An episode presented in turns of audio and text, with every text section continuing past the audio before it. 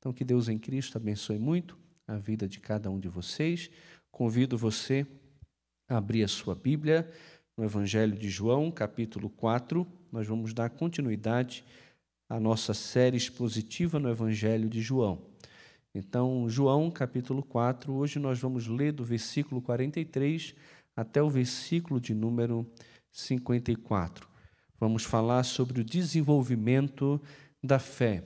Jesus faz um segundo sinal, agora ele cura o filho do oficial, também em Caná da Galileia, onde ele fizera o seu primeiro sinal, manifestar a sua glória e levou os seus discípulos a crerem nele como o Messias.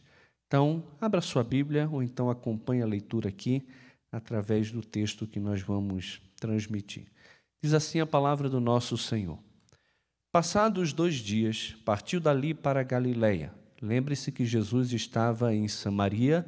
Ele diz que era necessário passar em Samaria. Ele prega em Samaria e ele permanece dois dias em Samaria. Em Samaria, uma mulher imoral é alcançada por Jesus, ela bebe da água que Jesus lhe dá, a vida dela é transformada e ela leva outras pessoas ao conhecimento de Cristo e muitos naquela região declaram que Jesus de fato era o Filho de Deus e o Salvador do mundo. Jesus não precisou fazer nenhum milagre ali em Samaria para que as pessoas pudessem crer nele. Diferente de, do que nós vimos já no início do Evangelho de João, no capítulo 2, e inclusive aqui, como nós veremos nessa passagem.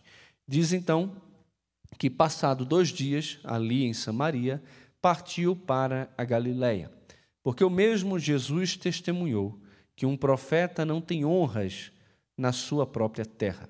Assim, quando chegou a Galiléia, os galileus o receberam porque viram todas as coisas que ele fizera em Jerusalém por ocasião da festa, a qual eles também tinham comparecido. Dirigiu-se de novo a Caná da Galileia, onde da água fizera vinho. Ora, havia um oficial do rei, cujo filho estava doente em Cafarnaum.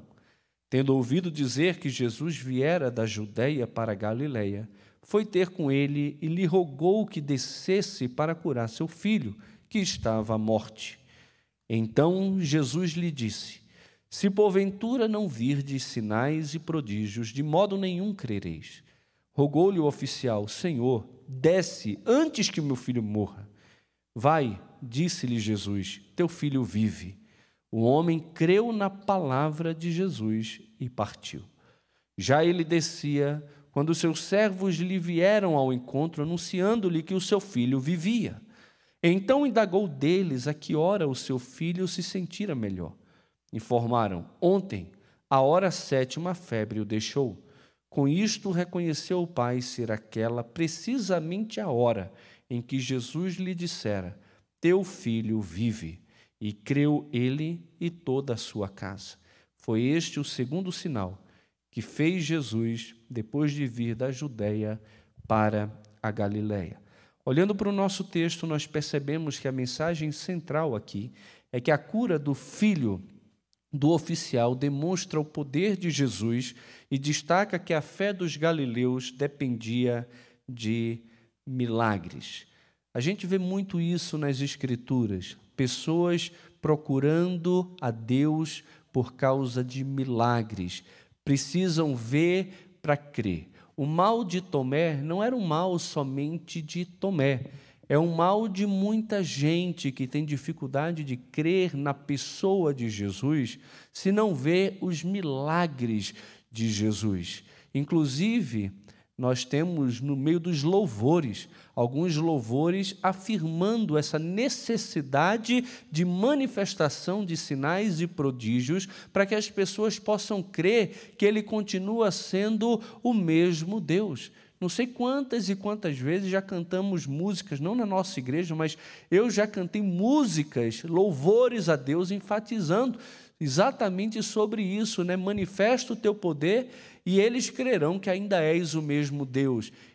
Quer dizer que se ele não demonstrar o poder, não demonstrar os, as suas maravilhas, os seus sinais, A gente não pode crer que ele continua sendo o mesmo Deus. A nossa fé ela está alicerçada na verdade da palavra de Deus que revela Jesus ou nos feitos de Jesus na nossa vida. Você é daqueles que precisa ver para crer? Jesus disse para Tomé: Bem-aventurados são aqueles que não viram e creram. Nós somos desses, desses que não precisam ver para crer. Eu não preciso ver Deus curando para saber que Ele é poderoso para curar. Eu não preciso ver Deus manifestando a sua glória e, e salvando pessoas de enfermidades e fazendo milagres extraordinários para que eu entenda que Ele me ama. Os apóstolos entendiam que Jesus os amava e, mesmo assim, morreram martirizados. Paulo tinha enfermidade, Timóteo tinha enfermidade, e durante toda a história da igreja, grandes homens e mulheres de Deus passaram por provações, por lutas enormes, e mesmo assim mantiveram a sua fé e a confiança no amor de Deus e também no poder de Deus, mas um poder soberano que atua quando quer e se quiser para cumprir os seus propósitos. Agora, é encantador vê que Jesus, mesmo conhecendo a debilidade da fé dos galileus, ele, de forma misericordiosa e graciosa, age em favor daquele pai, salvando também o seu filho. Eu não sei qual foi o meio que Deus utilizou para atrair você à fé em Cristo, se é que você realmente está na fé. Mas Deus, ele na sua infinita sabedoria e soberania, pode usar os meios que quiser e inclusive o egoísmo do nosso coração e o desejo por sermos beneficiados por Deus para nos aproximarmos de Cristo e então termos os nossos olhos abertos para uma realidade, inclusive maior, de quem é Jesus. Nós temos hoje vários tipos de igreja que enfatizam o poder de Jesus e o seu, a sua capacidade de fazer milagres. Alguns, inclusive, marcam horário para culto de milagre, dizendo quando Deus vai agir em favor das pessoas. E são muitos os que são atraídos por esse tipo de propaganda. E depois que vão e às vezes até por misericórdia de Deus experimentam um milagre na sua vida, têm também os seus olhos abertos para ir além dessa crença no poder de Jesus mas passam a conhecer a palavra de Jesus e também o, a pessoa de Jesus Cristo. O nosso texto destaca três questões que eu gostaria de enfatizar aqui com os irmãos. O primeiro deles é que o texto mostra um destino proposital, depois ele nos mostra uma declaração intencional e em terceiro ele nos mostra uma cura excepcional. O primeiro deles é o destino proposital. O nosso texto diz no versículo 43 e também 44 que, passados dois dias, partiu dali para a Galiléia. E por que ele fez isso? Porque o mesmo Jesus testemunhou que um profeta não tem honras na sua própria terra. Este parágrafo aqui apresenta um problema. Diz que Jesus retornou para a Galiléia porque um profeta não tem honra na sua própria terra. Mas o que é que ele está querendo dizer exatamente com isso? Alguns defendem que Jesus se mantém fiel ao seu plano de ir para a Galiléia, mesmo a despeito de saber que um profeta não tem honra na sua própria terra, isto é, na Galiléia. Nós não aceitamos essa explicação, porque a passagem expressa claramente que Jesus foi para a Galiléia porque sabia que um profeta não tinha honra em sua própria terra, e não a despeito desse conhecimento, mas por causa dele. Não é a despeito de saber que ali ele não tem honra que ele vai. Ele vai exatamente porque sabe que ali na Galileia ele não tem honra. A palavra aqui que conecta o versículo 43 e o versículo 44 é a palavra grega aqui traduzida por porquê e mostra aqui um claro relacionamento causal, é um sentido causal. É a causa de Jesus ir para Galiléia. Alguns também dizem que Jesus vai para, de Sicar para Galiléia porque sabe que em sua própria terra, isto é, a terra onde ele nasceu, a Judéia, os seus esforços foram infrutíferos. É como se ele dissesse o seguinte: olha, já que eu desenvolvi um ministério na Judéia, na terra onde eu nasci, e lá os meus esforços não tiveram nenhum resultado, eu vou partir para a Galileia.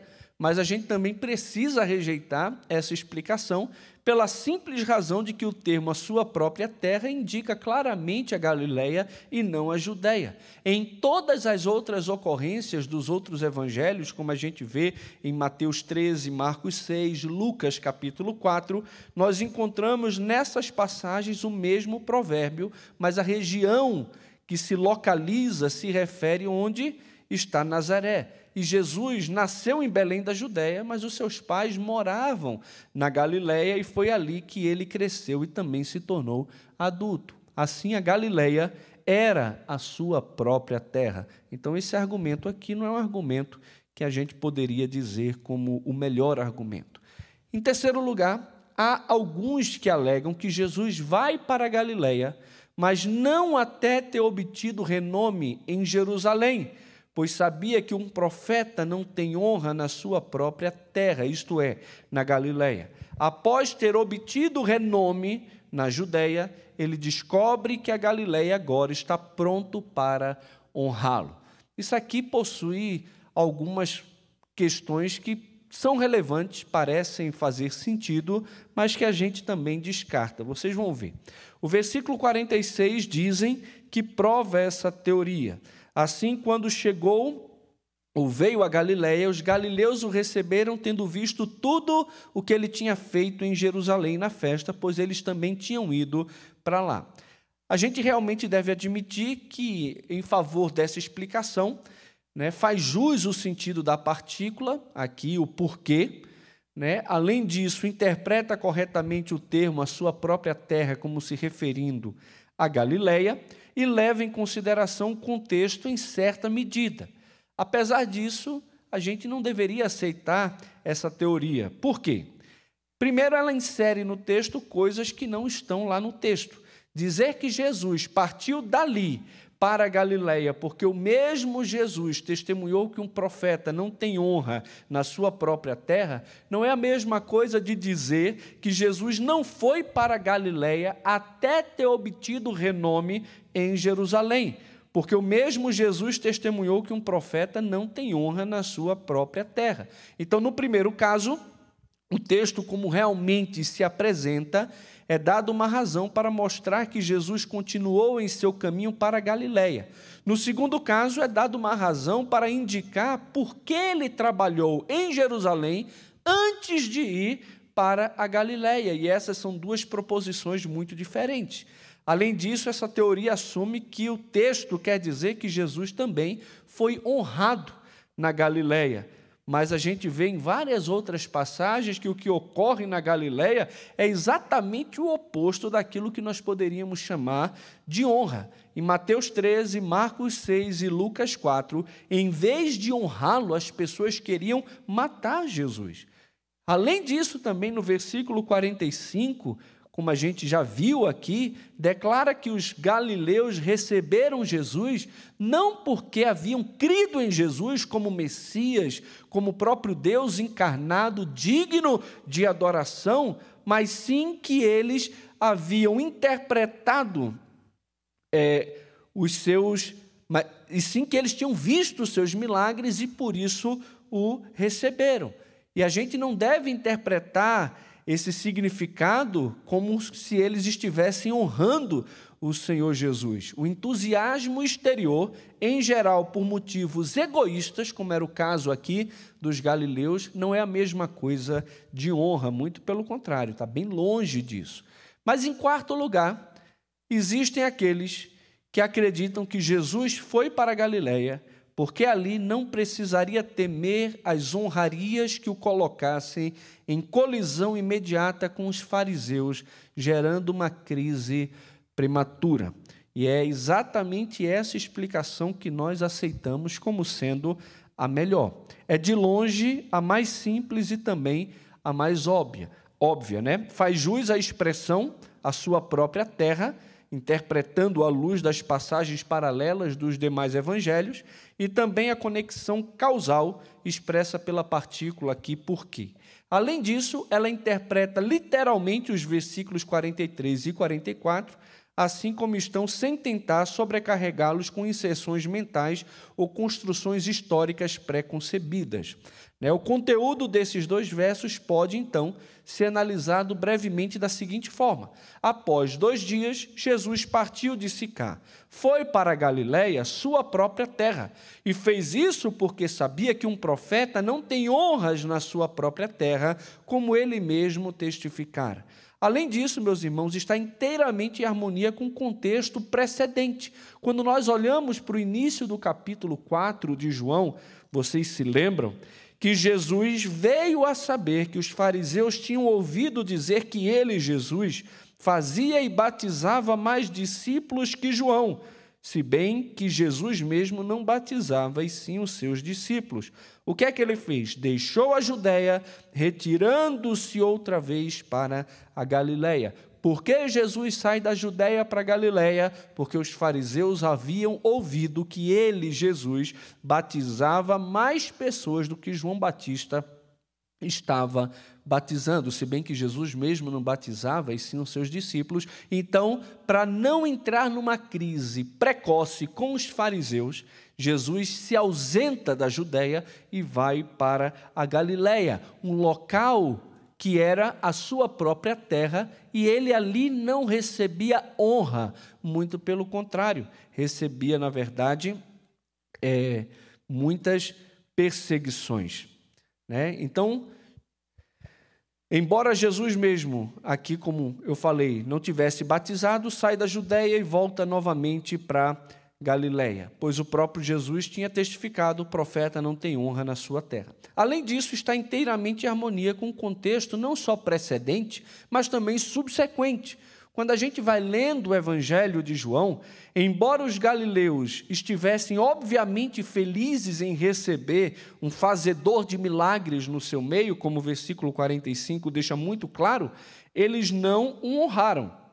Versículo 48, Jesus diz: Se porventura não virdes sinais e prodígios, de modo algum crereis. E, pouco a pouco, eles começaram a murmurar a respeito de Jesus, João capítulo 6, versículo 41, mostra os judeus ali murmurando contra o Senhor, murmuravam, pois, dele os judeus, porque dissera: Eu sou o pão que desceu do céu. E finalmente o deixaram em grandes números. Muitas pessoas abandonaram Jesus e não honraram o Senhor. Olha o versículo 66 Diz assim, e prosseguiu: Por causa disso é que vos tenho dito: ninguém poderá vir a mim, se pelo Pai não lhe for concedido. Muitos abandonam Jesus, mesmo vendo todos os sinais e milagres que ele estava fazendo. Isso tudo não foi suficiente para que eles depositassem em Jesus a fé deles em Cristo como Messias, o Verbo de Deus encarnado. Então, existe um destino proposital. Ele quer a Galileia. E por que quer a Galileia? Porque ali ele não tem honra. Porque ali ele é rejeitado, porque ali ele não é honrado, ele não é aceito como o Messias, ele é visto apenas como filho do carpinteiro, filho de Maria. As pessoas conhecem os seus irmãos, né? Grande parte dos seus discípulos são daquela região e eles não olham para Jesus além de um simples carpinteiro.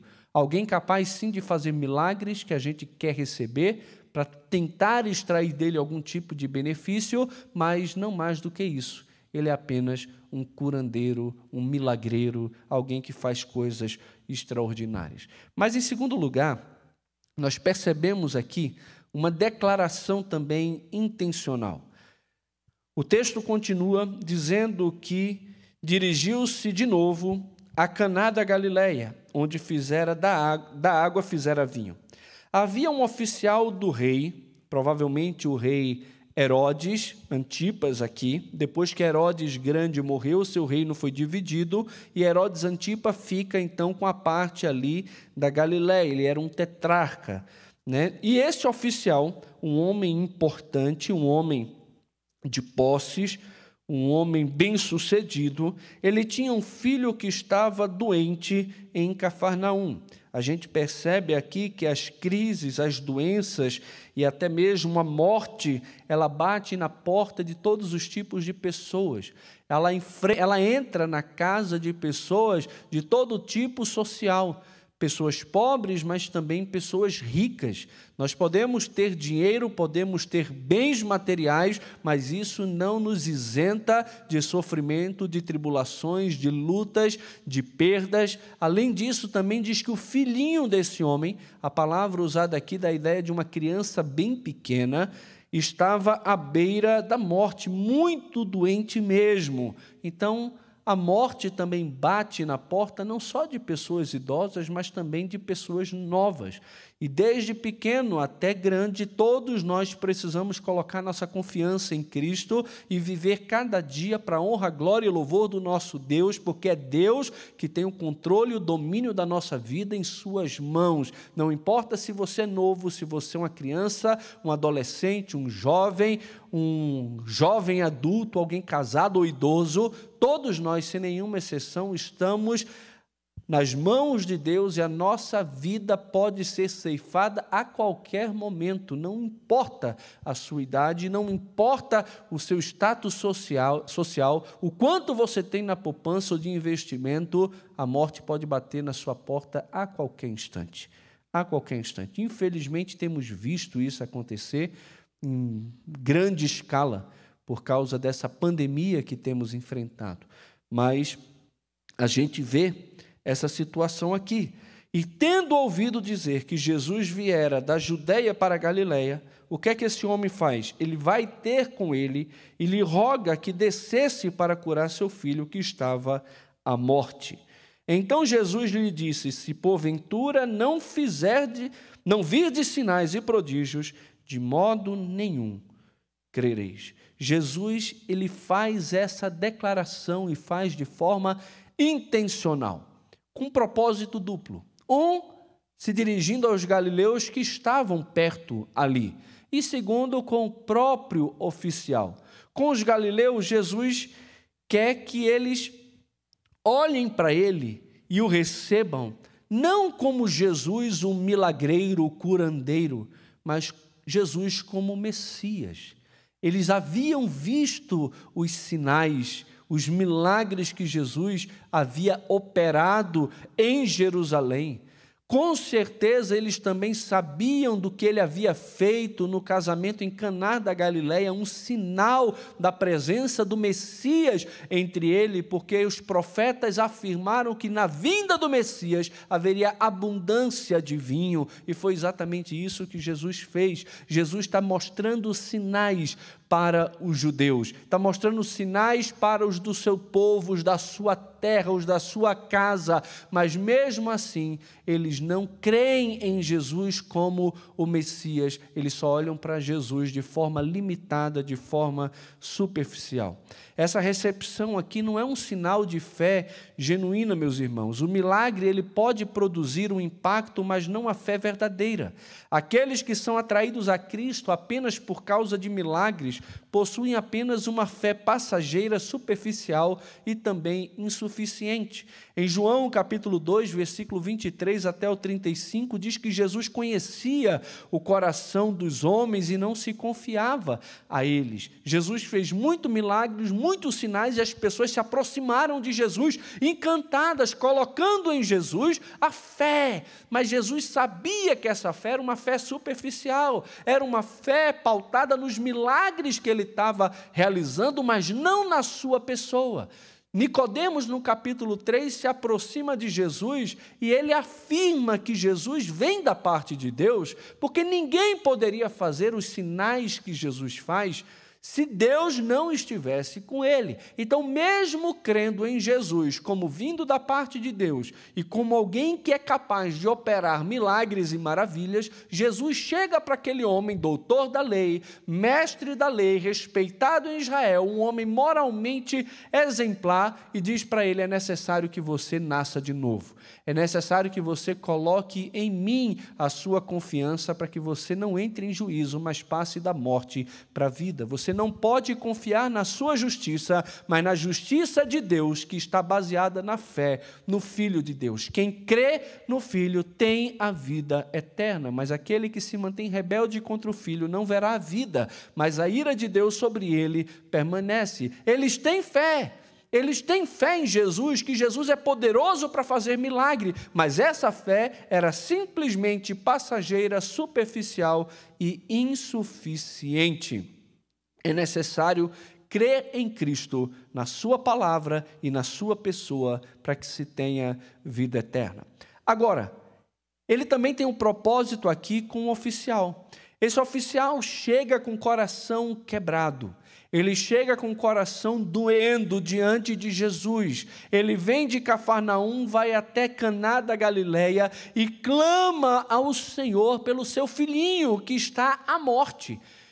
E Jesus, conhecendo o coração dele, não só o dele, mas também dos galileus, faz uma declaração com uma intenção de levar esse homem de uma fé superficial para uma fé comprometedora, uma fé salvadora. E nós vemos aqui um desenvolvimento na fé desse homem. Mas Jesus, assim como ele age com aquela mulher Ciro-Fenícia, colocando uma certa barreira, um impedimento aqui para a realização do milagre, da mesma forma ele faz aqui com esse pai com esse pai. Se você não vir milagres, se você não vir os sinais, de modo algum vocês vão crer, vai ser impossível vocês crerem. Então o pai ele é confrontado com aquela palavra de Jesus.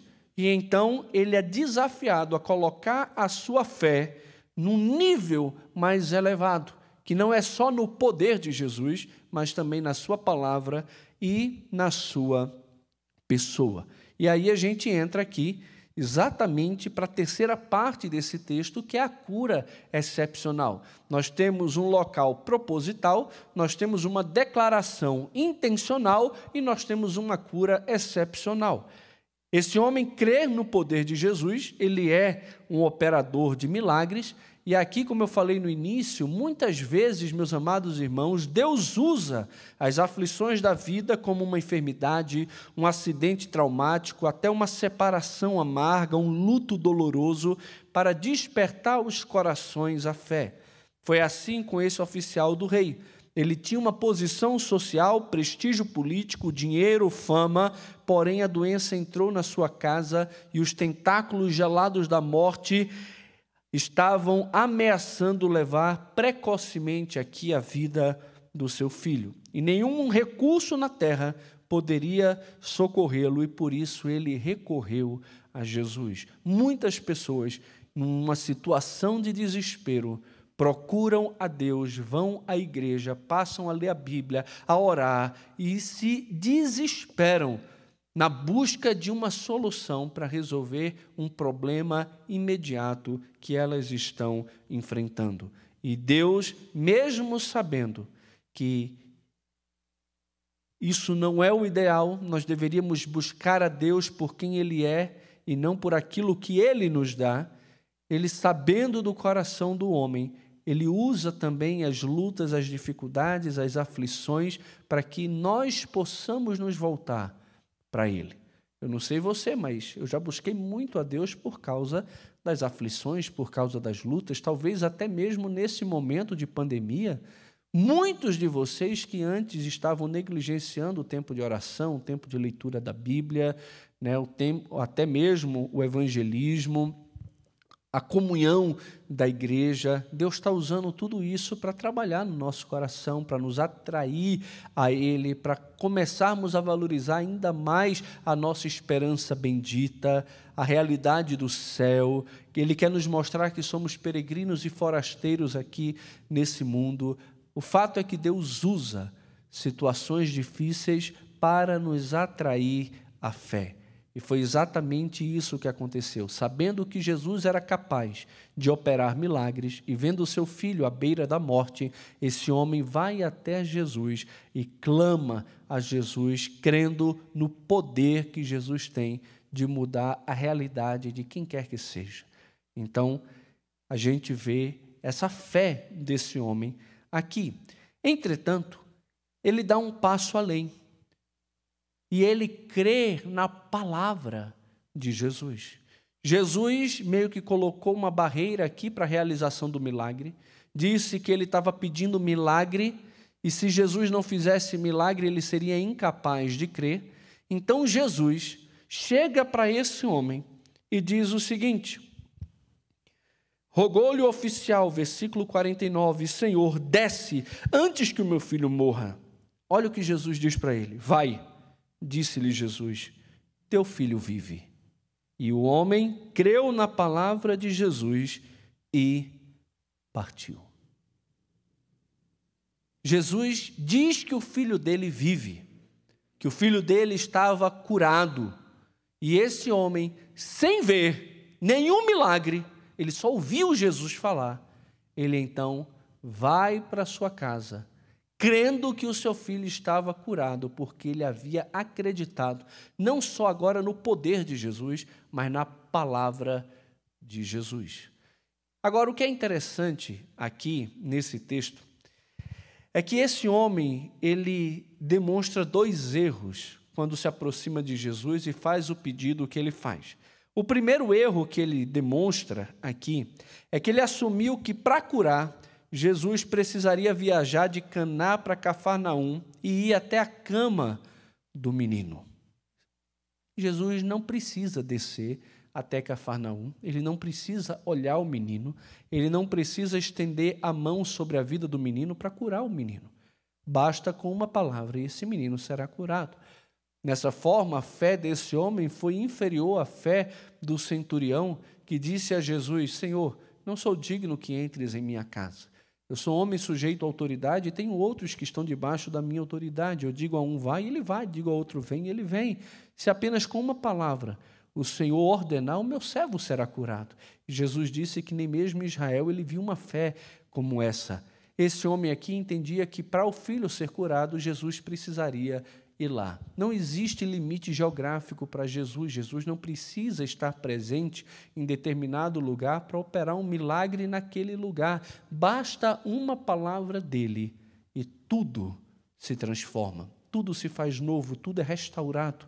Ele comanda tudo pela palavra do seu poder, foi por meio da sua palavra que o nada veio a existir. Disse Deus: haja luz e houve luz. Ele age pela sua palavra.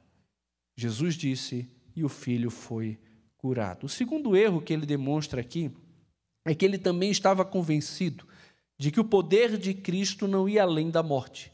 Jesus precisava ir logo, porque se a criança morresse, já era. Se houvesse algum atraso e o menino morresse antes dele chegar, tudo estaria perdido mas não foi isso que aconteceu. Jesus não foi, ele decretou com a sua palavra e o menino ficou vivo.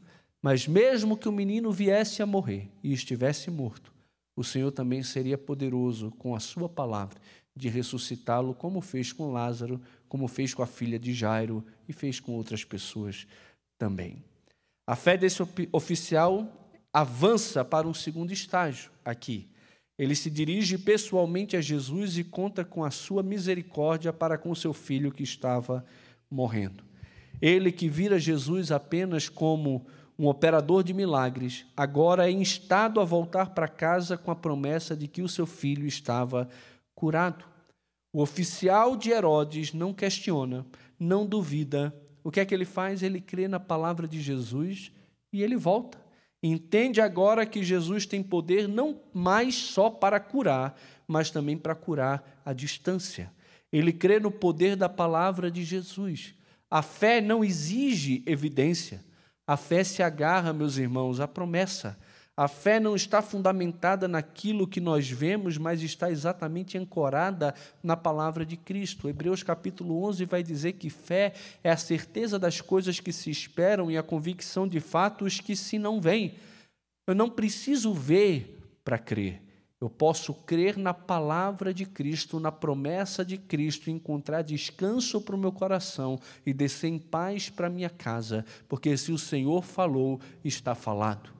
A voz do Senhor precisa estar sobre as muitas águas. A voz do Senhor precisa falar mais alto do que a voz da incredulidade, a voz do medo, a voz da ansiedade, a voz das preocupações. O Senhor, quando fala, as coisas acontecem. E eu e você precisamos ter toda a nossa vida pautada não só no poder de Jesus, mas na palavra de Jesus. Temos que crer naquilo que ele diz se quisermos alcançar a bênção e também desfrutarmos de paz no presente. Conhecer as promessas de Deus, a palavra de Deus, nos ajudará a enfrentar as dificuldades também com o auxílio do Senhor. Em terceiro lugar, ele crê na pessoa de Jesus. Ele cria no poder, passou a crer na palavra e então ele passa a crer na pessoa, mas não sozinho, com toda a sua casa. Versículos 53 e 54 vai dizer: Com isto, reconheceu o Pai ser aquela precisamente a hora em que Jesus lhe dissera: teu filho vive. Jesus disse: está vivo, e na mesma hora, exatamente no mesmo momento que ele pronunciou a palavra, naquele instante, o filho desse homem foi curado. E creu ele e toda a sua casa. Esse homem creu em Jesus, mas a sua fé alcançou também a sua casa. Esse homem chegou ao último estágio da fé, a fé salvadora, ele creu e juntamente com ele toda a sua casa. Ele não apenas creu, mas compartilhou essa mesma fé com a sua esposa, com seus filhos, com seus servos. Houve salvação naquela casa. Todos reconheciam agora que Jesus é o Salvador, que vence a morte e é também capaz de conceder vida.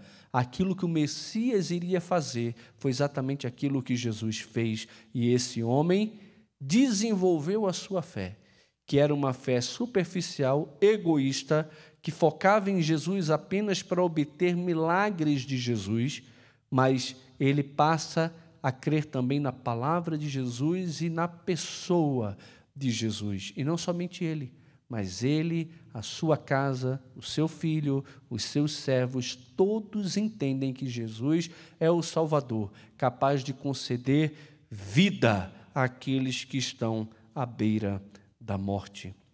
Warren Wisber, ele diz, resumindo este processo espiritual do oficial do rei, dizendo que a fé se manifestou no momento crítico e se transformou, em primeiro lugar, numa fé confiante. Ele creu na palavra, teve paz no coração.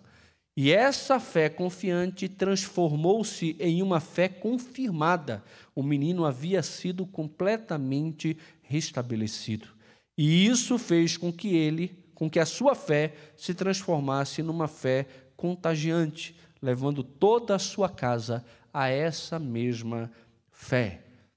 Todos nós temos confiança na palavra de Deus, confiamos no poder dele já experimentamos essa fé na prática da nossa vida, quando ela nos perdoou os pecados, transformou a nossa vida, nos deu a comunhão com o Espírito de Deus, também com a sua igreja. A fé em Cristo nos abençoou de uma maneira extraordinária e essa fé que nos alcançou essa fé também precisa alcançar outras pessoas. A espiritualidade da igreja precisa ser contagiante. Quando nós nos encontramos com Cristo, ou quando Ele nos encontra, quando Ele vem à nossa terra e ali Ele manifesta o seu poder, Ele revela a Sua palavra e nos arrasta uma confiança nele, uma vez que cremos em Jesus e temos convicção de quem Ele é, essa fé precisa contagiar as pessoas que estão à nossa volta também a acreditarem e a depositarem em Cristo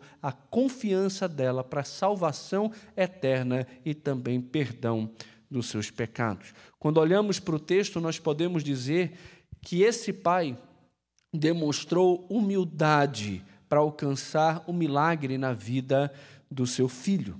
Ele se humilhou, ele saiu da sua casa, foi até Jesus e ele implorou ao Senhor Jesus Veja só, nós estamos falando de um alto oficial do rei, de um homem que tem status, um homem que tem poder, um homem que tem riqueza, mas diante da necessidade dele, diante de quem Jesus é, ele se humilha, ele sai da sua casa, ele sai da inércia e ele vai atrás daquele que poderia solucionar o seu problema e se humilha diante dele, roga ao Senhor. Além disso, ele demonstrou também muita coragem.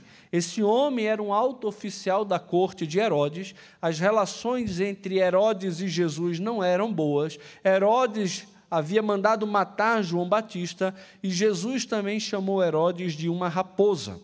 Esse homem poderia sofrer algum tipo de retaliação de Herodes por procurar Jesus, mas ele venceu corajosamente todos os obstáculos e enfrentou todos os riscos para buscar a cura do seu filho. O que você precisa fazer?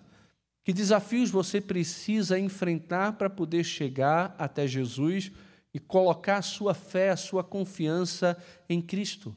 Você quer experimentar o perdão dos seus pecados, a vida eterna? Você quer experimentar o maior milagre de todos? E o maior milagre de todos não é a cura do coronavírus, é a cura do pecado. A Bíblia diz que todos nós, sem nenhuma exceção, pecamos e que o salário do pecado é a morte, mas o dom gratuito de Deus é a vida eterna em Cristo Jesus, o nosso Senhor.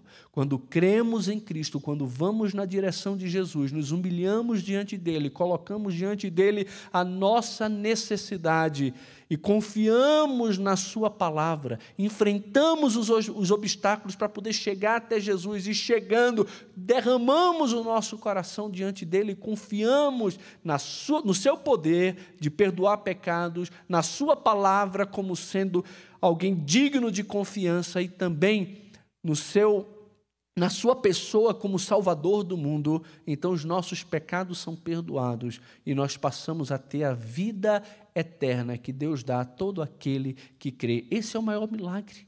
Esse é o maior milagre. E você precisa ter esse milagre na sua vida.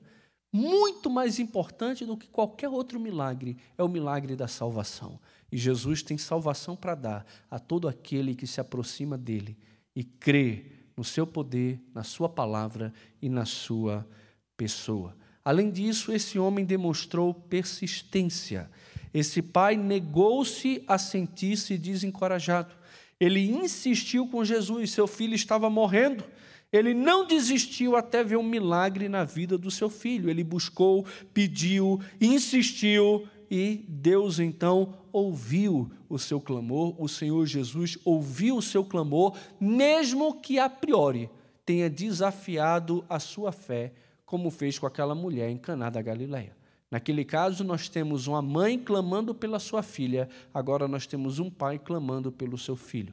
Naquele caso, nós temos Jesus em silêncio, não dando resposta, nós temos os discípulos é, dizendo para Jesus mandar ela embora, desencorajando aquela atitude daquela mulher, e depois nós temos o próprio Jesus dizendo que não era certo tirar o pão dos, cachorros, dos filhos e lançar os cachorros, quase menosprezando aquela mulher, que por conhecer o poder de Jesus, e a pessoa de Jesus não desistiu, mas expressou sua confiança em Cristo, dizendo: Senhor, até os filhotes comem das migalhas que caem da mesa dos seus donos. Me dá as migalhas, e isso para mim já é suficiente. Com esse homem não foi diferente. Esse homem persistiu, mesmo diante da palavra dura de Jesus, dizendo que ele precisava ver para crer, mas ele fala: Senhor, desce, porque o meu filho está morrendo. Por favor. E quando Jesus disse, vai, teu filho vive, ele não questionou, ele não perguntou como. Para ele, Jesus tinha que ir lá, mas se Jesus disse que o filho está vivo, eu não vou questionar, eu vou acreditar. E ele acreditou. Ele realmente acreditou na palavra de Jesus, no poder de Jesus, demonstrando fé na pessoa de Jesus Cristo. E então alcançou o milagre na vida do seu filho. Muitos filhos estão à morte. Muitos filhos estão morrendo e estão perecendo, talvez não de uma doença grave, mas sim por causa do pecado. Não importa, meu irmão, acredite no que eu estou falando. Não importa a idade do seu filho, ele já nasceu em pecado. Ele nasceu com o pecado imputado de Adão, ele herdou o pecado de Adão. Ele não é um pecador porque peca, ele peca porque é um pecador. E os nossos filhos precisam sim de educação, de instrução, mas deixa eu lhe falar: instrução não é a solução. Behaviorismo não é a solução. Isolacionismo não é a solução. Redenção é a solução. Seu filho precisa crer em Jesus para ter os seus pecados perdoados e a esperança da vida eterna. Vocês, como, como pais, deveriam se humilhar diante de Jesus, procurar Jesus, ter coragem para enfrentar todo um sistema e todo um conceito secular mundano que diz que a solução para o seu filho ou o bem do seu filho está na educação em qualquer outra coisa. Isso é mentira. O mais importante de tudo não é isso. A solução do seu filho ou a maldade do coração do seu filho não vai ser suprimida pela educação. No período de maior educação do mundo, quando explodiu o iluminismo, o país, o mundo enfrentou duas guerras mundiais. Não é bem assim.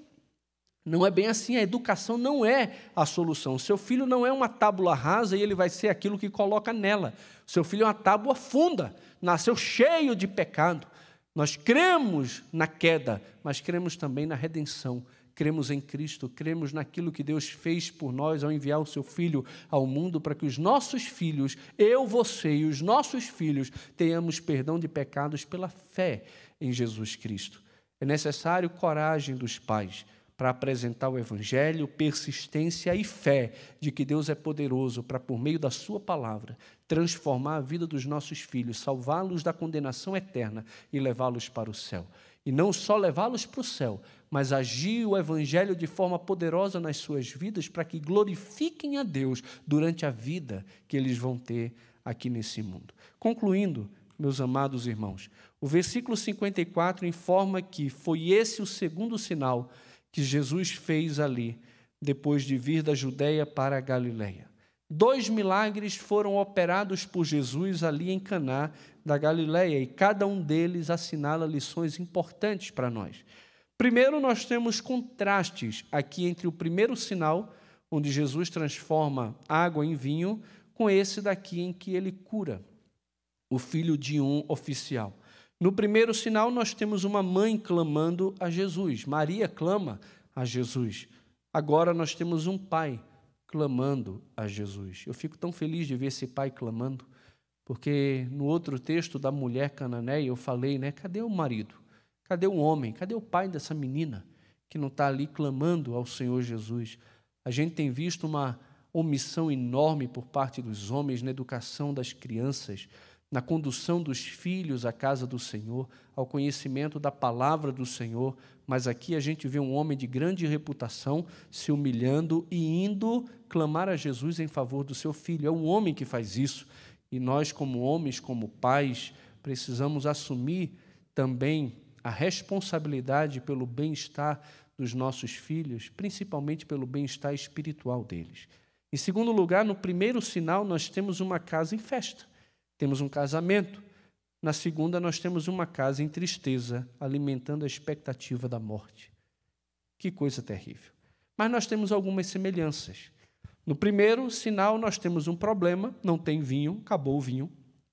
Nós temos uma súplica de Maria. Nós temos uma confiança no poder de Jesus. Maria chega para os serventes e diz: façam tudo o que ele disser a vocês. Existe uma ação submissa à palavra de Jesus, diz que eles encheram de água as talhas completamente, como Jesus havia ordenado, e diz que também pegaram a água e levaram ao mestre-sala. Tudo o que Jesus mandou fazer, eles fizeram, se submeteram à palavra de Jesus. E nós temos um milagre que gerou fé salvadora. Manifestou Jesus a sua glória e os seus discípulos creram nele. No segundo caso, nós também temos um problema, um filho doente à beira da morte. Nós temos uma súplica, um pai que anda uma distância razoável, perto de 25 quilômetros, para poder estar com Jesus, se humilha diante de Jesus, roga a Jesus que cure o seu filho. A ideia ali é de uma ação constante do pai, realmente uma ação persistente do pai, para que o Senhor faça um milagre na vida do seu filho, uma confiança também no poder de Jesus, ele já havia já tinha crido que Jesus era poderoso para fazer milagre por causa de tudo que ele fizera lá em Jerusalém, mas ele também crê na palavra de Jesus, ele se submete à palavra de Jesus quando Jesus diz: pode ir, vá-se embora, o seu filho vive. Ele não questionou, meus irmãos, ele simplesmente foi, crendo que o filho estava curado, em um milagre que também gerou uma fé, não só nesse homem que recebeu o milagre, mas em toda a sua casa. Uma fé que se tornou uma fé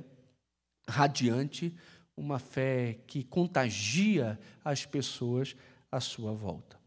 Então, concluindo, existe algum tipo de problema que você está passando? Quais são as suas lutas, as suas dificuldades? O que é que te faz chorar? Eu não sei o que é, Imagino que muitos de vocês podem estar passando por muitas lutas, problemas graves, talvez na sua própria vida ou na vida de pessoas muito próximas a você. Eu conheço amigos, tenho amigos muito queridos que estão com familiares doentes, e não só de Covid. Quem estava com câncer antes continua com câncer. Quem estava com outros tipos de enfermidades sérias continuam com esse tipo de enfermidade. Existem, existem pessoas passando por muitas lutas, e como eu falei, não importa a sua classe social, não importa a sua idade. Luta chega para todo mundo. Todos nós enfrentamos muitas dificuldades, muitas lutas. Algumas são mais simples, mais leves, outras são mais intensas, pesadas, mas todos nós, sem nenhuma exceção, enfrentamos lutas na nossa vida. Qual é o problema que você tem enfrentado? Existe uma súplica a Jesus? Você já procurou o Senhor Jesus? O milagre naquele casamento só pôde acontecer porque Jesus estava ali. Ele foi procurado. O milagre na vida desse menino só pôde acontecer porque Jesus estava ali ao alcance daquele homem que rompeu todas as barreiras, todas as dificuldades para poder estar com Jesus e clamar a Jesus, colocou diante de Jesus a sua causa, colocou diante de Jesus o seu problema. Ele não disse, Senhor, cuida dos meus problemas. Não, Senhor, meu filho está doente. Maria disse: Eles não têm mais vinho. Qual é o seu problema específico que precisa ser apresentado ao Senhor Jesus? Ele ainda continua acessível, num alto e sublime trono, e você tem acesso a Ele pelo novo e vivo caminho que Ele mesmo fez pelo seu sangue. Ainda hoje, Ele, como advogado, como sumo sacerdote, como bom pastor da sua igreja, Ele ouve a nossa oração, Ele está acessível a mim e a você.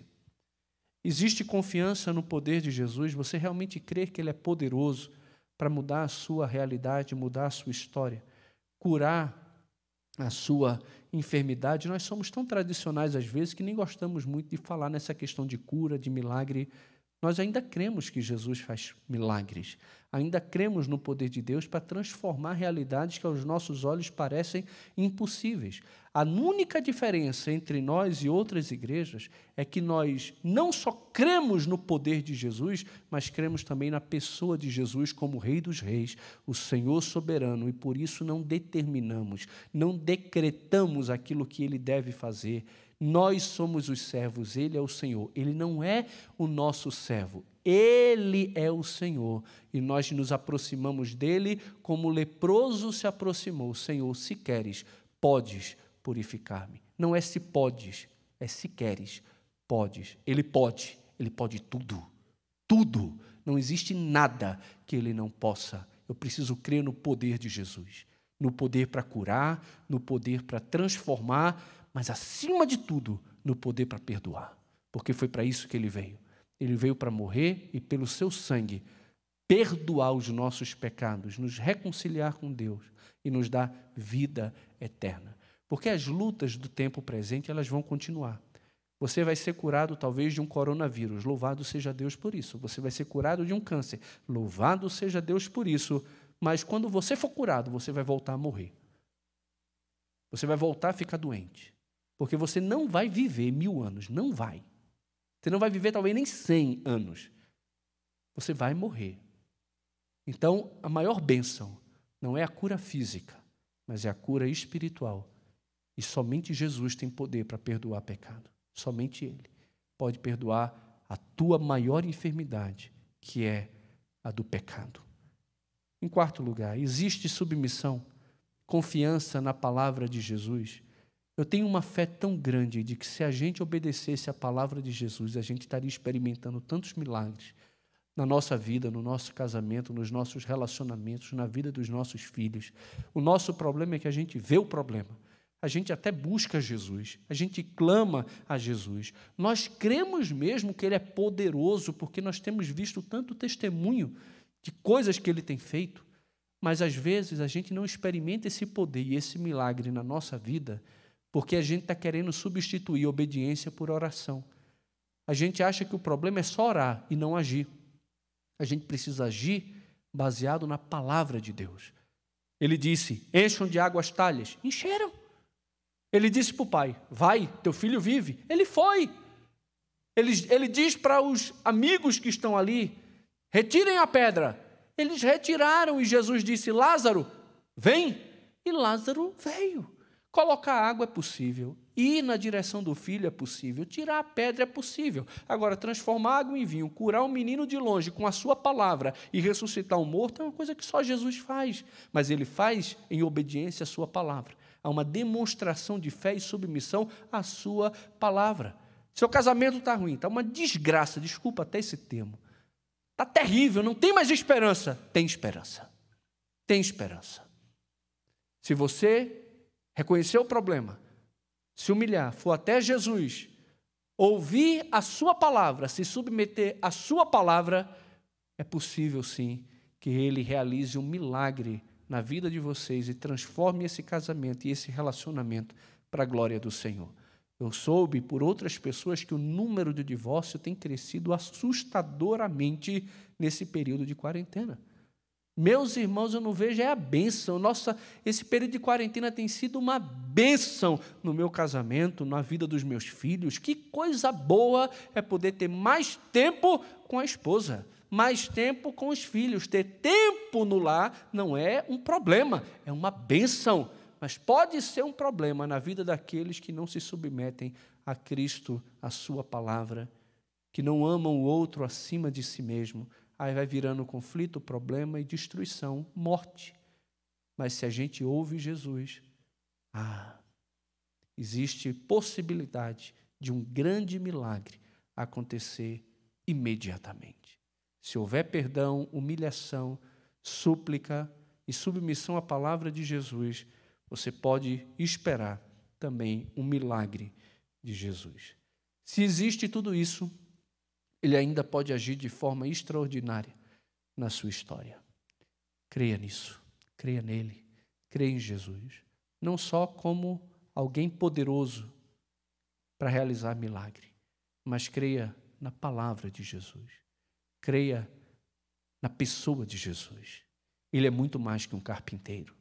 Ele é o Filho de Deus, ele é o Verbo que se fez carne e habitou entre nós. E vimos a sua glória glória como do unigênito do Pai. Esse pai viu a glória de Jesus, viu seu filho curado. Ele creu em Jesus e toda a sua casa também se rendeu a Jesus Cristo como Salvador da vida deles. E você, já fez isso? Você já se arrependeu do seu pecado e confiou em Jesus como seu único e suficiente Salvador? Quem é Jesus para você? Você recebe Jesus na sua terra, na sua casa, no seu lar, por causa que ele é um grande filósofo, foi uma boa pessoa, ensinou coisas legais. Você acolhe Jesus por causa dos problemas que você passa e você quer se livrar desses problemas, e você sabe que ele tem poder para realizar milagres e por isso você o busca, ou você busca Jesus, sim, pelo seu poder, mas também pela sua palavra que traz vida e pela sua pessoa, que é quem é. Ele é o Verbo de Deus, ele é o próprio Deus, ele é o Messias, ele é o Salvador do mundo. Mas se ele for o Salvador do mundo, e não for o seu Salvador, não for o Salvador da sua casa, você está perdido. Não durma como um perdido, durma como um resgatado, como alguém que experimentou o maior milagre de todos, que é o do perdão, da reconciliação com Deus por meio da fé em Jesus Cristo. Coloque sua confiança em Cristo. Experimente o milagre que Ele pode trazer hoje, agora, para a sua casa e para a sua vida. Esse milagre aconteceu na minha vida no dia 17 de julho do ano 2000, às dez e meia da noite, no acampamento bíblico Palavra da Vida, com a pregação do pastor Alberto, Jesus acalma a tempestade. Ali eu vi o meu problema, eu era um pecador. Ali eu vi a solução. Jesus Cristo se fez carne e morreu numa cruz por mim. Ali eu entendi quem era Jesus. Ele era o Salvador do mundo. E eu entendi a solução de Deus para mim: crer na Sua palavra, que diz que todo aquele que crê em Cristo tem a vida eterna. Eu criei na palavra de Deus, confiei na pessoa de Jesus e recebi o perdão dos pecados, desfrutei da paz, alcancei filiação com Deus e vida eterna, não porque eu sou bom, mas porque Ele é bom. Da mesma forma, isso pode acontecer hoje, dia, não sei qual, 30 é?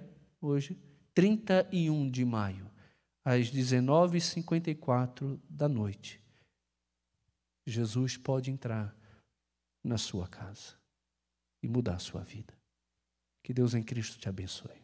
Vamos orar. Amado Senhor, obrigado pela tua palavra.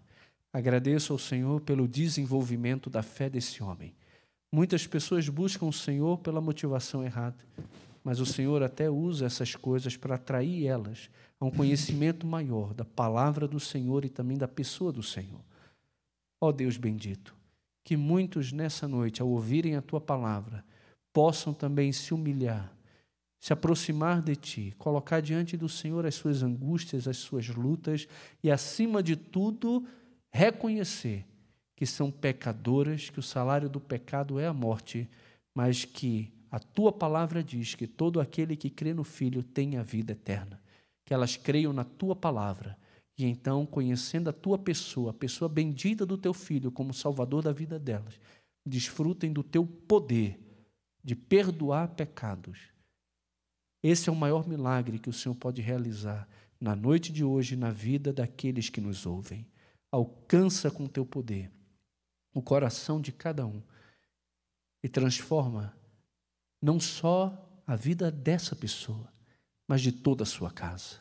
Que o milagre que o Senhor vai realizar possa impactar não só uma pessoa, mas todo lar. Que todos os lares creiam em Jesus, se submetam a Ele como Salvador bendito das suas vidas. Mas também rogo, Senhor, por aqueles que estão enfermos, por aqueles que estão debilitados. Vai ao encontro das suas necessidades, repreende toda enfermidade. Ó Deus, e manifesta a tua glória através da cura de cada um. Esse é o meu desejo, me submetendo sempre à tua vontade, aos teus decretos e aos teus propósitos, que são muito mais altos do que aquilo que nós podemos alcançar. Que o Senhor leve a bom termo o que tem para a vida de cada ouvinte, de cada pessoa que está nos assistindo. Mas o meu desejo e a minha oração é que o Senhor possa optar por glorificar o teu nome e manifestar a tua glória por meio da restauração física de cada um. Visita cada um agora com teu poder, com a tua graça. E manifesta, Pai, a tua glória. Cura. Cura cada um. Essa é a minha oração. No nome de Jesus. Amém. Meus irmãos queridos, que a graça do nosso Senhor Jesus, o amor de Deus, o nosso Pai, a comunhão, o consolo e o poder do Santo Espírito de Deus repouse sobre cada um de nós. É o dia bendito e glorioso quando estaremos para sempre com o nosso Salvador. Amém.